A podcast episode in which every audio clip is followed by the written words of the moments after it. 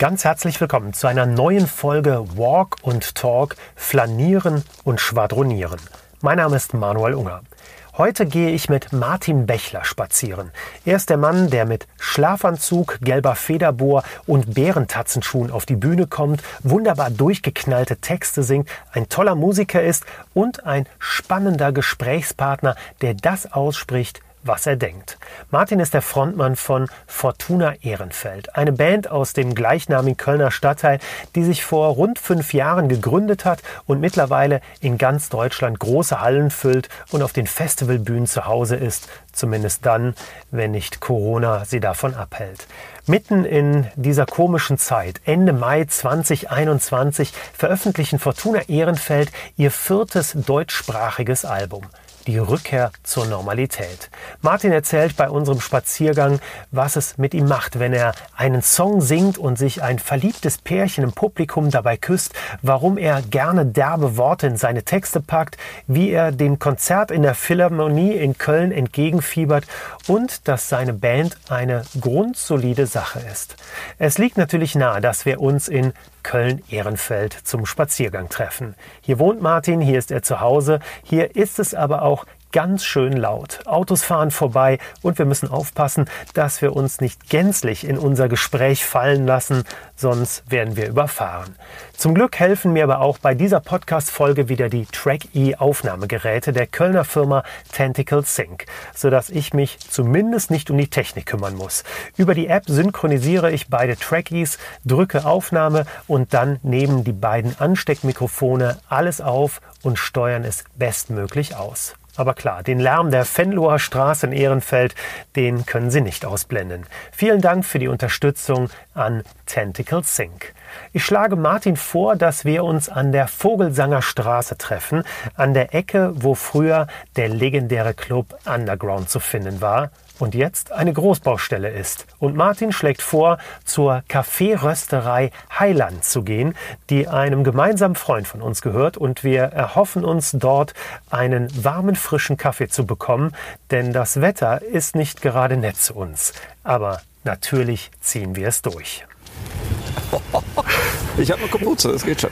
Weißt es was? regnet in Strömen, meine wenn, Damen und Herren. Wenn das zu heavy wird, dann setzen wir uns in Taxi. Ach nee, das dürfen wir nicht verraten. Wir setzen uns natürlich nicht ins wir Taxi. Wir setzen uns nicht ins Taxi. Wir das haben gerade gesagt, wir sind hart im Nehmen. Herr Martin Bechler von Fortuna Ehrenfeld. Wir stehen in Köln-Ehrenfeld an der legendären Ecke gegenüber, wo früher das Underground war. Hast du hier schon Teile deiner Jugend, deines Erwachsenwerdens verbracht? Sobald ich in Köln hier aufschlug, das war die erste Anlaufstelle als junger Student. Ne? Aber es war zunächst auch nicht nett zu mir. Oh. Ja, weil ich war nämlich ein Landei aus dem Bergischen Land, das hier zum Erstsemester schön ankam. Weißt du? Also auch naiv wie man eben ist, wenn man aus dem Bergischen Land kommt. Und hier waren halt die heißen Dudes. Übrigens, die damalige Thekenmannschaft, ne, die damals so auf oberwichtig beim Weizen äh, äh, schenken, Schwenken gemacht haben, sind heute zum Teil meine besten Freunde immer noch. Aber hier hat man sich kennengelernt. Aber die erste, die erste Reaktion der Kölner heißen Szene war so, ach, jetzt kommen, oh Gott, die Erstsemester sind da heute. Und hier standen die coolen Jungs und Mädels am Kicker und haben gesagt so, oh nein, nicht schon wieder die. Dann nimm uns noch mal mit zurück in diese Zeit. Also wann war das? Welches Jahr bist du nach Na, Köln Wir reden jetzt über Anfang der 90er Jahre. Ne? Abi habe ich 89 gemacht, dann damals noch stramm zwei Jahre Zivildienst, dann erstmal ein knappes Jahr weg gewesen, wie man das da halt so macht. Erstmal den Arsch in die Sonne halten und die Welt sehen. Das heißt, ich müsste jetzt wirklich nachgucken, aber ich tippe so auf 92, 93, 94. Das und das war, war natürlich die Blütezeit des das war die Hochzeit so. des Undergrounds. Da gab es diese alte äh, Schrauberwerkstatt nebenan ja. noch, ne, wo die Ami-Schlitten und Harleys geschraubt wurden. Das war sehr derbe Rocker-Szene auch unterwegs. Und das mischte sich halt ne, mit den jungen, naiven Leuten und den damaligen, also damals schon den so habe ich das damals wahrgenommen. Ich will niemandem Unrecht tun, aber denen, die aus dem belgischen Viertel geflohen sind, damals schon, weißt du, weil da schon so irgendwie die weil sich das damals schon in Richtung sehr teuer äh, verändert hat. Ein Schicksal, was Ehrenfeld wenig später dann auch ereilen sollte. Ja, und das ist das beste Beispiel. Genau, jetzt ist halt hier eine riesige Baustelle. Es soll zumindest eine äh, Schule hierher kommen. Und es ist verdammt viel Verkehr noch auf der Vogelsanger Straße. Es regnet jetzt gerade in Strömen, aber wir haben gesagt, wir sind hart im Nehmen und ziehen jetzt einfach mal über die Fenloher drehen, gerne. weil da hätten man wenigstens so ein bisschen, oh, ja. äh, ein bisschen Überdachung Leben. und wir können Kaffee holen. Oder so. Ach ne, Kaffee kriegen wir gleich. Kaffee kriegen wir gleich. Ja, so, ich- und ist also wirklich Ja. Ehrenfeld für dich die erste Anlaufstelle gewesen, als du aus dem Bergischen Land hierher kamst? Oder bist du irgendwann erst hier hingezogen oder hast dir einfach nur den Namen geklaut? Gar nicht. Ich erzähle erzähl dir ein schauriges Geheimnis. Oh. Ein wirklich schauriges Geheimnis. Äh, damals gab es ja noch kein Internet ne, und dementsprechend auch kein Google Maps. Und ich habe mich damals auf einen, äh, einen Wohnheimsplatz beworben, auf einen Studi-Wohnheimsplatz, weil Wohnungen zu kriegen war auch damals nicht das Allereinfachste. Und ich kannte mich halt auch echt nicht aus. Und damals kriegte ich einen Schrieb von der Asta und da stand drin, hier guck mal, kannst du haben, musst aber schnell zusagen. Und da stand Hahnenstraße. So, und jetzt pass auf, die Ortskundigen wissen, es gibt eine Hahnenstraße sehr zentral um die Ecke von der Uni, es gibt aber noch eine. Und das ist das Wohnheim in Efferen. Und da bist du gelandet. Und ich habe zugesagt und plötzlich saß ich in Effern. Und das war dann kurioserweise eine der schönsten Zeiten überhaupt, weil das war ja damals so ein bisschen Paralleluniversum für die, die jetzt gar nicht wissen, wovon ich rede. Äh, Das Studentenwohnheim Efferen ist eine Satellitenstadt, drei wahnsinnig große Hochhäuser, wo man mit 16 Studenten auf einem Flur und einer versifften Küche mit Kakerlaken zusammengefercht ist und eine wunderbare Zeit hat. Das Und heißt, du hast Anfang- wenig studiert. Nein, das stimmt nicht. Aber ich kam da an, stand vor diesem Ding. Ich dachte, ach du Scheiße, wo bist du denn hier gelandet? Ne? Und habe mir ein Fahrrad vor die Tür gestellt. Und ich dachte, ja, schön jeden Morgen mit dem Rad zur Uni. äh, und war erst mal ein bisschen geschockt. Und daraus entwickelte sich aber eine tolle Zeit. Weil A hat einen das nicht davon abgehalten. Oh, und das hier sind auch die Jungs mit den dicken Auspuffen. Oh, es regnet immer doller und immer Ja. heftiger. Also von daher haben wir uns den richtigen Tag Weißt du was? ausgesucht. Wir setzen uns jetzt ins Taxi und fahren zu Heiland. und warten, bis der Regen vorbei ist. Weil was man, also das ist das zu ist heavy, oder? echt Auf zu scheiße. Das, das klingt auch nachher nach, nach äh, Regen. Boah. Schafft das Mikro das? Ja, ne? dann ist ich weiter. Ja, du, Und das, nein, nein, und das Tolle Fall. in Efferen war, damals habe ich auch viele Leute kennengelernt, mit denen ich dann lange Musik gemacht habe. Da gab es den legendären Bunker. Ja. Und der Bunker war tatsächlich der Atomschutzbunker, der für die Studenten da gewesen wäre, wenn es gekracht hätte. Der war natürlich jahrzehntelang nicht mehr in Betrieb und wurde dann der Asta übergeben als Partysohn. Wow. Jetzt kannst du dir vorstellen, was da abging. Fern der Innenstadt, kein Ordnungsamt, keine Polizei. Mein lieber Freund, das war Sodom und Gomorra. Das waren gute Zeiten. Was hast du da für Musik gemacht? Ich bin nach Köln gekommen, habe die Stadtrevue aufgeschlagen. Liebe Grüße an die zauberhaften Kollegen. Und damals waren da noch so Inserate. Ne? Deutsch Rockband sucht. Geil. Ja. Und damals habe ich einen lieben Freund kennengelernt, mit dem ich lange Musik gemacht habe, der heute noch mein Physiotherapeut ist. Und ich bin damals aufgrund einer Zeitungsannonce, weil mir auch langweilig war, ich, mir hat das total gefehlt, das Musizieren. Und ich bin auf eine Zeitungsannonce in die Bahnbögen hinters Underground gefahren. In einen Proberaum zu einer Band, die hieß damals Inside Address. Und die haben mich als Sänger engagiert, weil sie ihre Sängerin damals deshalb gefeuert hatten, weil die immer nur mit neonfarbenen Radlerhosen auf die Bühne wollte. Sie hatte allerdings auch die entsprechenden Weine dazu, das muss man sagen. Ne? Also ich fand das relativ unverständlich, warum die gekickt wurde. Und plötzlich hatte ich einen Job als Sänger hier in Köln als 20-Jähriger. Wann hast du das erste Mal vor anderen Menschen gesungen? Beim Nürnberger Kinderkarneval. Der, Aber nicht als Prinz. Nein, ich komme ja aus dem Bergischen Land und der Kölner Karneval reicht bis dahin. Und zu allem Überfluss damals schwappte noch die Neue Deutsche Welle ins Bergische Land und wir hatten mit, wenn ich mich recht erinnere, mit einem Lehrer der Schule, ein paar anderen Schülern, wir hatten eine Band, wir haben Neue Deutsche Welle gespielt und Blackfoes. Und ich habe damals schon in der Kajas Nummer 0 beim Nürnberger Kinderkarneval im Kurhaus zum Besten gegeben, da war es um mich geschehen. War das wirklich eine Initialzündung, dass du gesagt hast, ich liebe es vor Publikum zu stehen, ich habe Spaß daran, andere Menschen zu gar unterhalten? nicht, gar nicht. Ganz im Gegenteil. Ne? Wie du ja weißt, weil du auch die äh, zarte und junge Fortuna-Karriere schon länger verfolgst. Ich habe mich ja jahrelang versteckt damit. Das heißt, es war damals als junger Kerl war es relativ einfach, als Lokalmatador im Bergischen relativ schnell Aufmerksamkeit ähm, der Dorfjugend zu bekommen, wenn du in der Band gespielt hast. Ne? Äh, die Musik, die ich damals wirklich für mich gemacht habe, ich habe nachts allein am Klavier gesessen und ganz schräge Gedichte äh, zum Besten gegeben und ich mich, hätte mich nie getraut, das überhaupt jemandem zu zeigen. Und ich habe dann den Rettungsanker als Frühpubertierender genommen, in so Bands zu spielen, weißt du, weil plötzlich warst du auch wer. Das war, das war der heiße Shit, wenn du der Gitarre oder Schlagzeug gespielt hast. Das, da ging es aber mehr um Socializen als um die Musik. Ne? Da ging es um das war die Grunge-Zeit, kam dann, als ich nach Köln kam, da ging es um Pearl Jam. Ich habe Pearl Jam gesehen auf ihrer ersten Deutschland-Tour in der Live Music Hall. Alter, das war wie eine Messe. Und das war das Ding, was uns motiviert hat, das zu kopieren. Das, was ich, oder sagen wir mal die Tür, die ich dann sehr viel später für Fortuna aufmachen konnte, nämlich diese etwas sperrige Poesie rauszulassen, die habe ich schon immer gemacht. Also meine frühesten Manuskripte gehen zurück bis in mein zwölftes, elftes Lebensjahr, die habe ich noch. Und das habe ich, wie du weißt, 35 Jahre für mich behalten. Und das finde ich wirklich enorm, weil du hast als Tontechniker dann vor allem gearbeitet oder in der Tontechnik. Also was war wirklich alles dein Aufgabenbereich? Als alles. Ne? Ich war Musikwissenschaftsstudent, ich habe das mit sehr viel Akribie gemacht, aber es hat mich nie gereizt, das, was man damit später mal hätte machen können. Deswegen bin ich als Quereinsteiger, als junger Kerl zu den Sendern hier in der Stadt. Man darf nicht vergessen, das war Goldgräberstimmung damals. Ne? Die, die Fernsehproduktionsgesellschaften draußen auf der Wiese in, in Hürth, in Efferen, die hatten damals ein Studio. Heute, wie du weißt, stehen da 60 oder sowas. Ja, ja. Und das war damals die Zeit, die haben, die, die haben alles genommen, was laufen konnte. Ne? Wir konnten alle nichts, wir waren alle junge Studenten. Wir haben als Kabelwickler angefangen und waren zwei Jahre später alles Toningenieure in der Personaldispo. Warum? Wir waren zwar keine, aber wenn wir als Toningenieure der, bei denen in der Dispo standen, haben die uns entsprechend teuer weiterverkauft an die Auftraggeber. Und das war eine extrem lehrreiche Zeit und, und die haben uns wirklich die Treppe hochgeworfen. Ne? Und so habe ich diesen Beruf gelernt. Und das habe ich dann jahrelang gemacht. Und zwar nicht, weil ich dachte, ich wäre irgendwie falsch abgebogen, sondern weil ich das sehr, sehr gerne gemacht habe. Und dann kommt eins zum anderen, frag jeden Producer heute in einem Studio, die Historien gleichen sich. Du lernst die erste Band kennen, du lernst die ersten Leute kennen, die dir vertrauen. Dann sagt einer, mach du das mal. Äh, hast du noch eine Strophe, uns fehlt noch eine. Ne? Und ich habe dann wirklich von der Kaffeeliesel bis zum Chefproducer oder Teamleiter alles gemacht, was man in diesem Ton- und Bildberuf machen kann. Und das war eine verdammt gute Zeit. Ich habe da nie was vermisst. Ne? Also diese, diese, diese verschütt gegangene musikalische Ader, die habe ich für mich zu Hause gemacht. Aber es kam nie, lange nicht der Punkt, wo ich dachte, äh, äh hier gibt es noch eine, eine Aufgabe abzuarbeiten. Hattest du denn damals schon eine Vision, wo du gerne hin möchtest, wo du darauf hingearbeitet hast? Ja, die hatte ich sehr früh. Die hatte ich mit 18.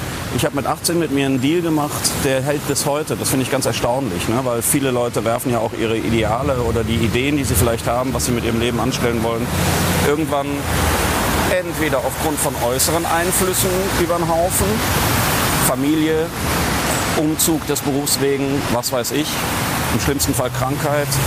Und ich habe mit 18 mir schon gesagt, ich habe ich hab nur zwei Vorstellungen vom Leben. Ich möchte keine anständige Frisur und keine Festanstellung. Das war damals schon, habe ich schon so poetisch formulieren können und damals auch noch sehr viel rebellischer als heute. Aber im Kern hat das bis heute gehalten. Und was ich damit damals schon meinte, und daran hat sich bis heute nichts geändert. Ich wollte immer die Freiheit behalten, Entscheidungen zu treffen. Ich wollte immer die Freiheit, morgens aufzustehen und sagen, bis hierhin war fein, jetzt möchte ich was anderes machen.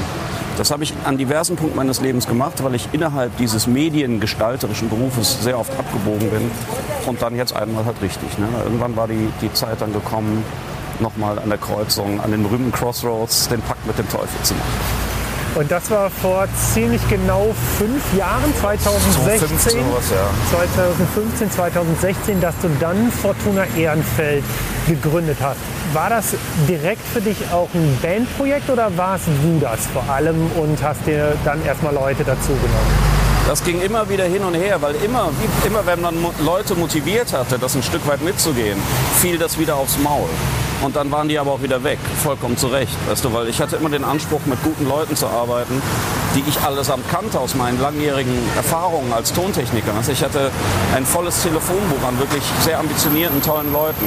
Und ich bin bis heute sehr dankbar und stolz mit jedem, der da zwischendurch mal aufgetaucht, für jeden, der da mal aufgetaucht ist. Aber die müssen natürlich auch ihr Portfolio zusammenstellen. Die müssen ihre Familien ernähren und die müssen auch Jobs machen, die einfach, die, die einfach verbrieft Geld bringen. Ne? Und so haben wir mindestens mal zweieinhalb Kaltstarts gebraucht, ähm, weil das, also das, was man so erdulden muss als junger Musiker, und ich sage jung an Karriere, das macht, kann nicht jeder mitmachen. Ne? Und so war das auch bei mir. Die erste Platte grandios gefloppt. Ähm, aber ich habe das eben nie als Flop verstanden, sondern als okay, der Anlauf war es halt nicht. Wie beim Kegeln, weißt du, die erste Kugel versenkst du einfach mal da in der Rinne Und ich habe das nie als ein Scheitern empfunden. Ich habe das immer nur als eine Situation empfunden, aha, du hast die Lücke nur noch nicht gefunden. Und ich wollte aber nicht manisch einer Lücke hinterherhecheln. Es war halt auch immer das, beschützt vom großen René Tinner, äh, der mir diesen Schutzraum gegeben hat, der gesagt hat, du schreibst tolles Zeug, komm, wir machen mal noch was beschützt von einem René Zinner, der nach dem ersten grandiosen Flop gesagt hat, okay, machen wir weiter, wir machen jetzt die nächste Platte. Und vielleicht da kurz als Einschub, René Tinner, Produzentenlegende, Legende. der mit Can zusammen in Weilers Wist wirklich bahnbrechende Musik aufgenommen hat. War der dein Lehrmeister, würdest du das sagen? Der war der Yoda. Ne? Also das Tolle ist, wenn du mit René arbeitest, der schreibt dir nie was vor. Der gibt dir immer nur einen Raum und dann musst du machen. Und zwar auch nicht, dass, dass er dich auffordert oder dass er dich zwingt, sondern der René hat mit so vielen extrovertierten, exaltierten, extraordinären Leuten gearbeitet, den erschreckt erstmal gar nichts. Den erschreckt vor allem nicht die Ablehnung des Marktes zunächst mal. Weil vieles, was der gemacht hat, da haben die Leute auch früher erstmal drüber gelacht. Und die haben uns ausgelacht. Überleg mal, ne? das haben die nicht mir ins Gesicht gelacht, aber sagen wir mal auch die Journalie oder die, die berühmten Netzwerke, die du einfach brauchst in dieser Szene, in dieser Branche. Ähm, das, das wussten wir, dass die hinter unserem Rücken lachen, weil die haben gesagt, was, wie alt ist der Mitte 40 und der wird jetzt Popstar, alles klar. Und das Lied heißt Glitzerschwein und Pizzablitz. Leute, schießt euch eine Kugel in den Kopf. Das haben sie nicht gesagt, aber gedacht. Und der René war insofern der große Yoda und der Beschützer, weil er gesagt hat, das interessiert uns alles nicht, wir machen hier unseren Scheiß, das geht dir nichts an. Und der hat, ich übersetze das jetzt frei, der hat damals gesagt, mit dem, was du hier machst, wird der erste Hügel ungleich schwer und steil, da drüber zu kommen. Weil viele Leute werden sagen, was will der denn jetzt? Und er hat aber gesagt, und damit hat er recht behalten, wenn du da drüber bist, dann lecken dir die alle die Eier. Weil sie dann sagen, jetzt hast du ein Alleinstellungsmerkmal. Und genauso ist es gekommen. An dem Punkt bist du jetzt. Das hast du gesagt. naja. Da bin ich viel zu bescheiden, das jetzt von mir zu behaupten. Ich sage nur ja, wir müssen nicht mehr Klinken putzen. Ne? Die Leute kommen jetzt auf uns zu. Und das ist auch schön und das, und das entspannt auch und das, das spart einfach auch Zeit. Also vielleicht kurz zur Einordnung, es ist jetzt Mitte März 2021 und am kommenden Freitag erscheint deine neue Single. Und ich äh, hatte die Ehre, es regnet. es regnet nicht mehr doll, deshalb verlassen wir jetzt mal hier diese Unterführung und gehen dann weiter die Venloer Straße durch Köln-Ehrenfeld. Und ich freue mich wirklich sehr, dass ich äh, schon das Vergnügen haben durfte, dein neues und wenn ich jetzt richtig gezählt habe, zumindest viertes deutschsprachiges Korrekt. Album ja. äh, gehört zu haben und muss wirklich sagen, das ist ein Ding, oder? Ihr habt echt noch mal eine Schippe draufgelegt. Also äh, ich freue mich, dir mitteilen zu können, dass wir da absolut einer Meinung sind. Aber ich kann es mir wirklich kaum vorstellen, wie in dieser ja durchaus halt auch bedrückenden Corona-Zeit, wo keiner irgendwie weiß, wie geht's weiter, gerade als Musiker, gerade für dich, wo du ja natürlich halt auch vom Live-Geschäft lebst, dass ihr so ein wirklich herzerfreuendes, äh, beschwingtes Album aufnehmen konntet, was einfach nur Spaß macht. Vielen Dank. Ich glaube, das ist sollte dich nicht wundern, dass das in so einer Zeit entstanden ist, sondern genau das ist der Grund dafür. Ähm, ich habe diese vermeintliche Krise, ich weiß, ich wiederhole mich gerade, aber Krise kommt aus dem Griechischen und bezeichnet keinen Dauerzustand, sondern Krise als Wendepunkt. Und ich habe das immer als was, als eine Herausforderung verstanden, zu sagen, aha, schau mal, die Generation von uns, die haben einen Weltkrieg weg, weggesteckt. Also viele auch nicht, weil sie tot waren. Ne? Und ich habe gesagt, okay, jetzt wird es echt mal ein bisschen ernst hier. Ne? Jetzt müssen wir uns mal gerade konzentrieren. Und in meinem Leben war es immer so, je tiefer die Scheiße geflogen ist, desto ruhiger wird mein Puls. Weil ich bin auch so erzogen worden. Weißt du, wenn es ein Problem gibt, steh auf, geh kalt duschen und finde eine Lösung. Und ich muss ganz ehrlich sagen, äh, man hat auch gerade in unserer Branche sehr viel, gerade auf, auf unseren beliebten sozialen Netzwerkplattformen, sehr viel Petitionen gesehen, sehr viel Beschwerden, sehr viel eine Aufforderung, dass doch bitte sich jetzt irgendjemand kümmert um euch das, Künstler. Genau. Ja. Das heißt, die ganze Branche, die immer geschrieben hat, lasst uns in Ruhe, wir wollen uns nicht reinreden lassen von den Majors, von der Presse, von den Sendern, lasst uns unseren eigenen Scheiß machen. Die hat auf einen Fall die ganze Zeit nur um Hilfe geschrien und hat gesagt, jetzt muss doch irgendjemand von außen, von oben, von der Politik, mhm. aus dem Himmel, was weiß ich, muss doch jemand kommen, der uns jetzt hier mal hilft. Ist zum Teil ja auch passiert. Wie klug oder wie nicht klug oder wie die ausreichend oder nicht ausreichend das war, das wissen wir erst in ein paar Jahren. Niemand will in der Situation gewesen sein, diese Entscheidung zu treffen. Dann nimm uns aber mal bitte mit ins Studio oder in den Entstehungsprozess. Wann hast du angefangen, die ersten Songs oder ganz konkret den ersten Song für dieses neue Album zu schreiben und was war das für eine Stimmung? Das möchte ich mal so beantworten. Zum einen hat die Corona-Zeit ja auch viel Zeit generiert, die man zu Hause verbringen sollte. Und diese Zeit kann ich immer sinnvoll nutzen, weil ich habe zu Hause meine Arbeitsgeräte, das sind sehr viele Instrumente, ich habe einen Computer, der 24/7, wann immer ich das will, zur Aufnahme bereitsteht. Das heißt, ich und wir haben diese Zeit erstmal als wahnsinnig sinnvoll genutzt. Der andere Impuls war, für mich funktioniert Kunst oft antizyklisch. Das heißt, ich versuche mal ein gutes Beispiel zu finden. Als Mozart schon sterbenskrank war, ich will mich nicht mit Mozart vergleichen, aber als er schon sterbenskrank dahinsiechend aufgrund seiner vielen menschlichen Verfehlungen im Sterbebette lag, hat der was geschrieben, was wir alle kennen. Das heißt im Originaltext Sehnsucht nach dem Frühling. Ist aber besser bekannt als Komm lieber Mai und mache. Das heißt, wenn du das hörst und du fragst einen jungen Musikstudenten, wann hat er das geschrieben, wird jeder sagen, ja mit 13. Also richtig Das Gegenteil ist der Fall. Ja, ja. Er hat sterbenskrank. War das ein, ein Wunsch nach einer normalen, gesunden und heilen Welt? Und als Corona so richtig tief flog, habe ich angefangen, diese neue Platte zu schreiben und habe gesagt, was passiert denn eigentlich danach? Das heißt, es hätte mich zu Tode gelangweilt, mich in diesem Saft zu baden, zu sagen, ja schlimm, alles schlimm. Und dann interviewen wir noch eine Krankenschwester und dann kommt noch ein einbeiniger Dackel reingerobbt, der noch zuckerkrank ist und alle, ja schlimm ist das alles schlimm.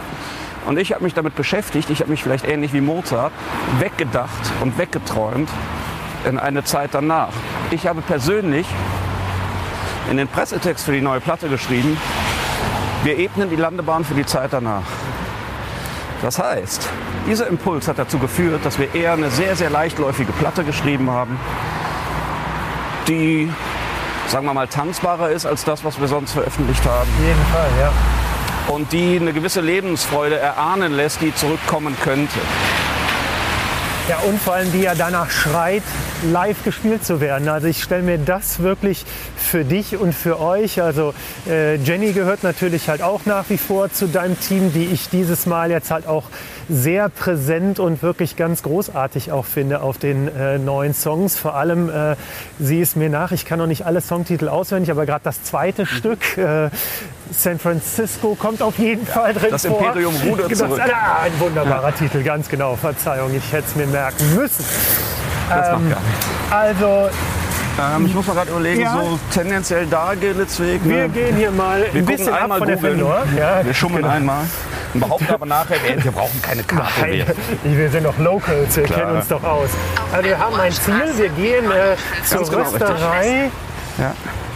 von Highland Café. Das ist äh, auch ganz lustig, dass der Besitzer, Geschäftsführer, Initiator Heiko, ein, äh, auch ein Freund von mir von, aus Studienzeiten noch ist. Und äh, genau. Und du kriegst jetzt den Fortuna Ehrenfeld Espresso Blend. Ja? Also, den dritten mittlerweile. Den dritten. Ach, guck mal, siehst du. wir fangen gerade erst an, das ein großes Imperium aufzubauen. Wir wollen zurück zu den alten Seefahrernationen, Kolonialmächte, aber diesmal friedlich, nachhaltig. Ganz fantastisch. Also deshalb gehen wir jetzt mal zur Rösterei, um schauen, dort. da erwartet, um ich uns da hoffe, aufzuwärmen. hoffe, dass ich dann einen deiner äh, Fortuna Blends mal äh, probieren kann. Von daher haben wir ein Ziel, aber zu Fuß bist du da auch noch nie hin, ja? Zu Fuß bin ich auch noch nie hin, aber ich werde auf jeden Fall jahrelang damit angeben, dass wir da zu Fuß wir sind, bei, bei widrigen ähm, Ja, Witterungsverhältnissen. es ist eher jetzt gerade Winter, obwohl hier schon wirklich die ersten Bäume ausschlagen. also das Frühjahr kommt. Aber deshalb sind wir auch jetzt kurz abgekommen, Genau. denn das Album kommt Ende Mai raus und Open Lass mich kurz noch was, weil, die, Oh, weil die. Frage war so Ja. klug. Ja. Dass die Platte danach riecht, dass man auch schon so ein bisschen live antizipiert hat. Das ist vollkommen korrekt. Du musst dir eins vorstellen, auch die letzte noch, die äh, Helm ab zum Gebet, wo wir ja dann tatsächlich mit Erscheinen schon gut im Saft standen, was Tourneen angeht. Und lange blickdichte Tourneen spielen durften dann mittlerweile nach der Anlaufphase, wo man sich wie jede junge Band irgendwie durch den Spinat robbt ne, und dann einfach irgendwie alles spielt, was irgendwie so geht, von Unifest über die offene Bühne. Ja. Auch diese Platte habe ich noch hauptsächlich mit René zusammen gemacht. total im, im einsamen Kämmerchen, ohne zu wissen, wie viele Leute bei uns mal aufs Konzert kommen würden. Ne, wir reden, Stand heute ist März 2021. Wir haben eine ausverkaufte Kölner Phonie, äh, Philharmonie unterm Arsch. Genau. Wer hätte das gedacht? Das wussten wir damals alles nicht. Und diese Platte ist die erste, die ich gemacht habe, nach vielen, vielen Konzerten, wo plötzlich die Häuser voll waren. Und jetzt Hat auf. das dann doch überrascht? Das hat ja in dem Maße schon. Ich dachte, das kann echt, das, das, das, das dauert noch ein bisschen länger. Sorry. Jetzt wären wir fast überfahren worden, dann wäre der, Also wenn der Tag jetzt schon ja, dann wär der komplett, ne? Podcast aber auch tipptopp gewesen. Also ich sag mal, Live-Action. Oh Mann. Und ich glaube, warum die neue Platte ein bisschen abtempoiger ist, ist, weil ich viele, viele Erlebnisse mitgenommen habe. Ja. was auf Konzerten passiert ist. Und ja, es gefällt mir, wenn bei einem Lied ein verliebtes Pärchen die Köpfe in den Nacken wirft und sich dann küsst. Und ja, es gefällt mir, wenn sich die Leute auf die Schulter hauen, wenn vielleicht eine der beliebten sperrigen Szenen äh, der Wasserzähler im Bordell oder ähnliches kommen. Und das nimmst du ja alles mit. Und ich wollte eine Platte machen, die ein flotteres Schiff ist, den Leuten diese Punkte zu geben auf den Konzerten, weißt du, und sie ein bisschen in, in ein schärferes Tempo reinzutreiben. Und da kommt wirklich dann dein Genie durch, wenn ich das mal hier kurz äh, einschleimend sagen Genie darf. ist ein großes Wort, Herr. Das- Ich Aber- verbitte mir das. Nein, wenn du wirklich diese Vision hattest und jetzt hatte ich hier das Vergnügen und habe mir das neue Album jetzt schon äh, dreimal äh, hintereinander durchgehört und das habe ich das letzte Mal übrigens bei Michael Kiwanuka getan, Love and Hate, ein Da Album, ich mir ein wo, T-Shirt von. wo ich wirklich äh, auf Play gedrückt habe, durchgehört habe und direkt nochmal. Also das kommt nicht so häufig vor. Gut, es lag jetzt auch daran, dass wir uns jetzt heute hier verabredet haben, aber Dein Genie ist ja wirklich dann, wenn du diese Vision hast, sie dann auch umsetzen zu können. Und da möchte ich gerne noch einmal die Frage wiederholen, wenn du uns mal bitte mitnimmst in dein Studio, in deine Wohnung, in dein Zimmer, in deine Besenkammer, ich weiß es nicht, Ja. wo du halt dann da sitzt. Ja, alles- Wie alles funktioniert das? Das funktioniert so, dass ich äh, ein verdammter Glückspilz bin, weil zum einen habe ich ein kleines, sehr freundschaftliches, hochinspiriertes und professionelles Team um mich. Das sind nicht nur meine beiden tollen Mitmusiker Janis Knüpfer und Jenny Thiele, das ist auch das Team drumherum. Unser Tonmensch, der Chrissy Hostert, ist mehr als ein Tonmensch, das ist selber ein Musiker. Du, das sind, das sind so Gewerke, die ineinander spielen. Warum brauchst du einen Tonmensch? Du bist doch Tonmensch. Ja, soll ich vorne stehen oder auf der Bühne? Also, Okay, gut. Also ich meine, er macht dann den Ton live, okay, wenn er, Genau. äh, wenn er euch abmischt, äh, wenn ihr live spielt. Aber jetzt äh, noch mal pass bei auf, den ich will auf, was anderes Okay. hinaus. Ne? Wir okay. sind zum einen ein sehr menschliches System, das heißt keine Zweckgemeinschaft. Viele Bands werden ja auch irgendwie zusammenge, auf dem Reißbrett zusammengestellt, wie sie am besten funktionieren könnten. Oder wie man vielleicht anhand von Marktforschungsdaten erwarten wollen würde, dass sich ein irgendein Erfolg einstellt. Wir sind Freunde. Wir sind hochinspirierte, emotional tief verwurzelte Freunde. Und das demgegenüber stelle ich einer Sache, vor der viele Musiker bis heute noch Angst haben. Ein Computer ist ein fantastisches Arbeitsgerät, weil er ist nie krank, er ist immer wach. Ich muss ihn einschalten und er gibt mir die Möglichkeit, zunächst mal ohne damit jemand zu belangen. Ich kann ja nicht morgens um vier die Jenny anrufen und sagen, komm bitte jetzt. Ich habe eine Idee. Und der Computer kann das aber für mich leisten. Und ich kann mich im stillen Kämmerlein, und da geht's oft los, ich kann mich da hinsetzen und egal wie cheesy das dann erstmal klingt, die sogenannte Skizze, jetzt müssen wir noch mal gucken, da lang. Egal wie cheesy das dann zunächst mal klingt in der ersten Skizze, ich kann erstmal mit zwei lumpigen Zeilen anfangen und überlegen, soll das ein Reggae werden, ein Speedpunk, etwas Klassisches, soll es gar nichts werden, werfe ich es weg, mache ich es mit Flöten, Gitarren oder rosa Elefanten. Und nach welchen Kriterien entscheidest du das? Was es dann hinterher wird? Man hat, und ich glaube, damit stehe ich, weiß Gott, nicht alleine da. Jeder Musiker hat ein Gespür dafür, für sein Zeug. Du merkst, wenn du eine Skizze anfängst, entsteht ein guter Raum für das, was du vorhast. Fühlst du dich in dem Raum wohl? Das kann ganz wenig sein. Das kann ein Beat sein, das kann ein Akkord von einer Gitarre sein. Und einen Song anzufangen heißt lediglich, das ist was ganz Banales, das hat mit Genie nichts zu tun. Finde den richtigen Raum, in dem du dich wohlfühlst und in dem irgendwie das, was du vielleicht am Text oder Melodie hast, anfängt zu blühen. Und das hat mir René Zinner beigebracht. Der hat gesagt, am Anfang ist alles scheiße. Das ist einer seiner berühmten Sätze. Und dann sagt er, mach doch mal, lass doch mal laufen. Und wir brauchen sehr wenig, um das rauszufinden, in welchem Raum wir uns mit einem Song wohlfühlen. Und wenn du das dann zu deinen Musikern trägst und du hast vielleicht das unverschämte Glück, dass die sich auch in diesem kleinen Raum wohlfühlen von einer neuen Songskizze, ab dann kann man spekulieren, würden wir dafür noch mehr begeisterte Menschen finden, die sich in diesem kleinen Raum dieses Songs auch wohlfühlen. Und wenn dann dauerhaft gute Laune aufkommt, dann sollte man diesen Song zu Ende bringen. Und wenn nicht, dann schmeiße ich ihn gnadenlos weg. Wie viele Songs hast du weggeschmissen für das neue Album? Das weiß ich nicht. Das ist alles so ein bisschen Work in Progress. Ne? Wenn wir jetzt bei mir wären, würde ich dir meine Kladden zeigen. Das sind derer mittlerweile bestimmt sechs oder sieben. Das sind große schwarze DIN A4-Kladden. In die schreibe ich alles rein, was ich für konservierungswürdig halte. Aber da geht es jetzt in erster Linie um Textideen. Da geht es um Text. Nee, da steht alles drin. Da stehen auch Videoideen drin oder Klamottenideen oder wie der neue Schlaf hier aussehen soll. Da schreibe ich einfach alles rein, was nicht verloren gehen soll.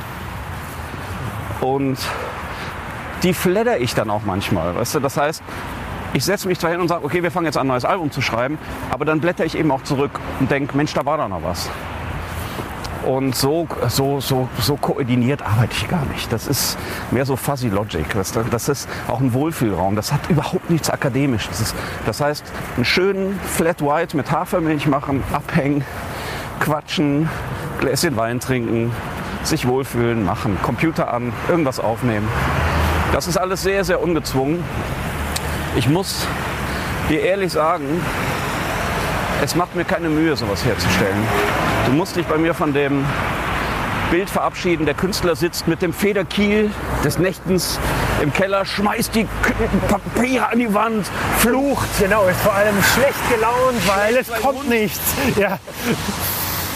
All das äh, erlebst du nicht. Das freut mich erstmal, dass es so ist, weil, wie gesagt, wenn man es dann jetzt hinterher hört, dann klingt halt vieles wirklich so federleicht und so wunderbar durchgeknallt, dass es einfach Freude macht, das zu hören. Und auch das ist eine aber- tolle Beobachtung, wenn ich dich noch mal kurz unterbrechen darf, weil ich möchte, dass mir diese Sache gut tut. Ich möchte mich an dieser Sache nicht abarbeiten, nicht stumpf arbeiten. Ich möchte mich an dieser Sache nicht quälen.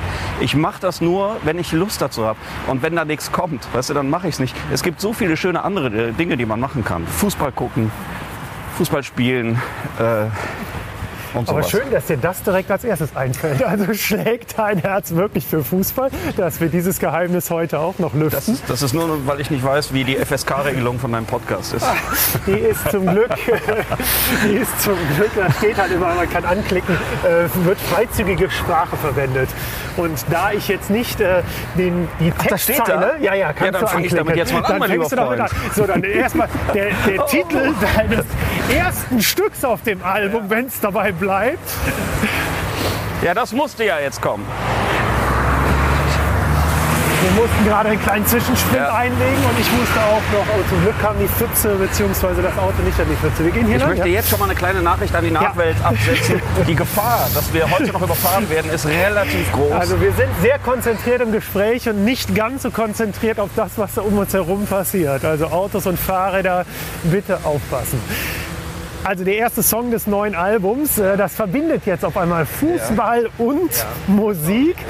Wie gesagt, ich zitiere ihn jetzt nicht. Du kannst das gerne natürlich tun als Künstler. ja, aber wir, wir lassen es einfach offen, oder? wir die lassen Leute es sollen das offen. Genau, sie wollen den ersten Song natürlich äh, hören und selbst wenn sie es jetzt nur lesen, wissen sie, worum es geht. Jetzt haben wir übrigens auch noch Sturm, aber auch das äh, geht alles. Ist dein Mikrofon überhaupt noch da? Oh, ist ein bisschen reingerutscht. Hast, aber so. Ich Wir hab, sind der Tontechniker. wir beide. Du musst, ich habe gesagt, du musst ein bisschen auf mich aufpassen. Ja, das mache ich. Ist ja. das okay so? Ich glaube, so sollte es gehen. Naja, man wird es man wird's gut verstehen. Also, Ja, äh, Fußball, Fußball und äh, Songs. Aber worauf ich da eigentlich hinaus möchte, du bist halt auch keiner, der Angst hat vor, ich sag mal, Begriffen, vor Worten, wo deine Mutter wahrscheinlich sagt, ach Martin, musst du das denn irgendwie äh, so dann texten? Warum bist du da so schmerzfrei, beziehungsweise ist das Teil auch des Fortuna Ehrenfeld-Konzepts? Ich gebe dir zwei Antworten. Das eine ist, ich finde es, meine Poesie hat, glaube ich, immer eine sehr hochdeutsche Seite und auch eine sehr Straßenseite.